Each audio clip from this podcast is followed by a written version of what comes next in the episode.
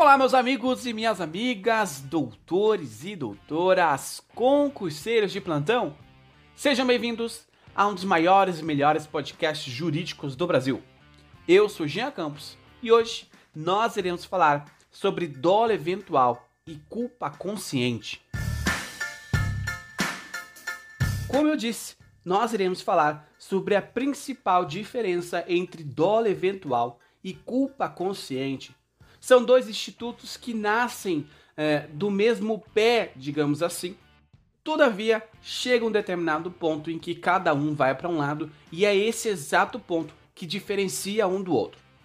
Mas a principal característica entre dolo eventual e culpa consciente é que o sujeito ele tem uma conduta que é totalmente voluntária. Só que o resultado que vai vir a seguir, ele pode ser eventualmente ou não.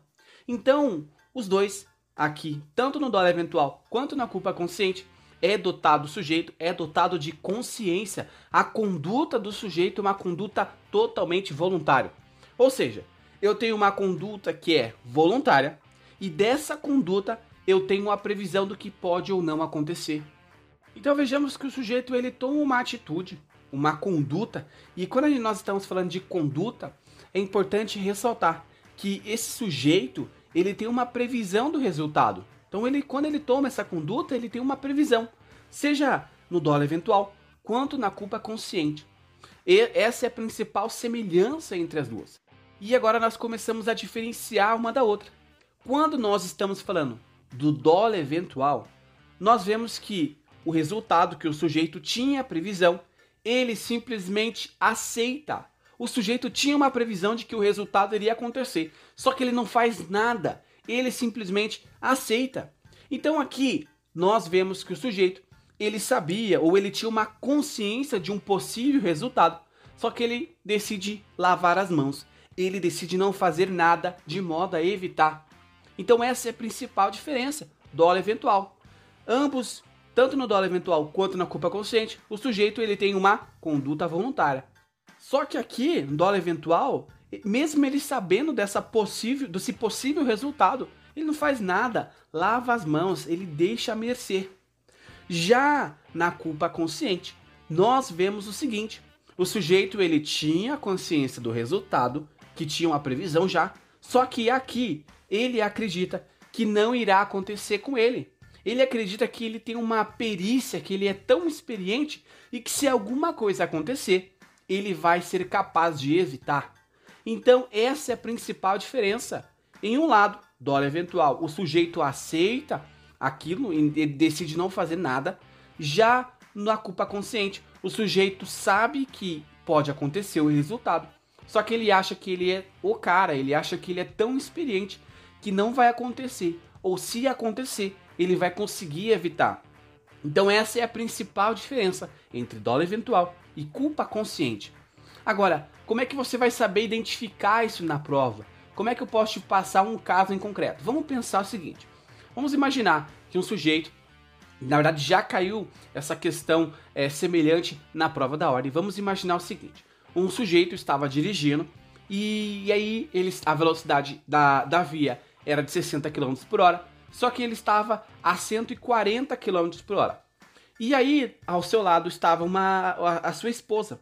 E a esposa, vendo que o marido estava é, em uma velocidade que não era compatível com a via, a 140 km por hora, ela fala: Ei, reduz essa velocidade porque é, tá perigoso, você está acima do limite de velocidade e eu tô começando a ficar com medo da gente bater.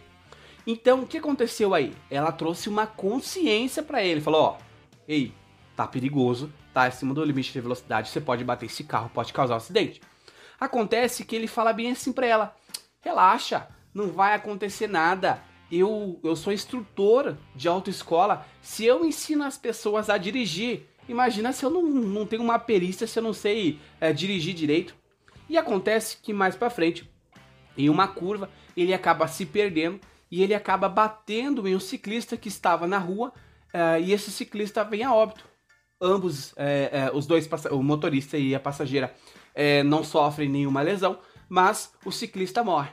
Então aqui a, a questão perguntava que tipo de dolo que era. Então nós temos o, o, um dólar eventual e uma culpa consciente.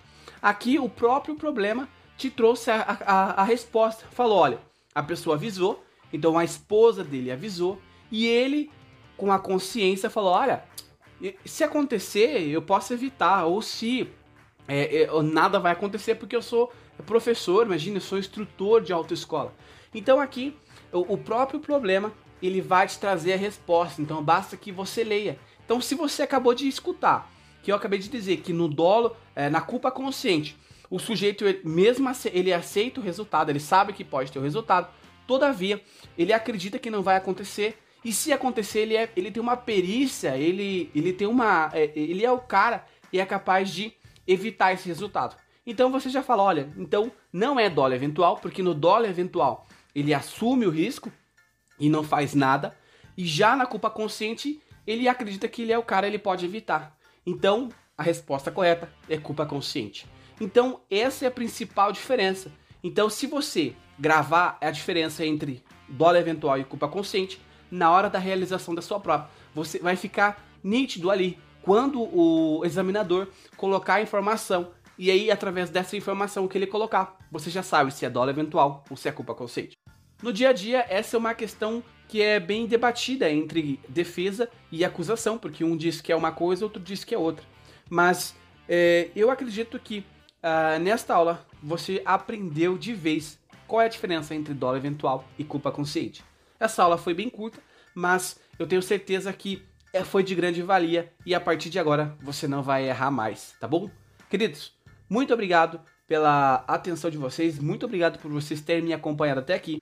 É uma alegria saber que o nosso podcast, Direito Penal do Zero, está entre os melhores podcasts do Brasil, tanto na categoria do educação quanto dos mais ouvidos do Brasil. Por dia nós temos mais de mil streamings. É uma alegria saber. Muito obrigado e até a próxima aula. Abraços!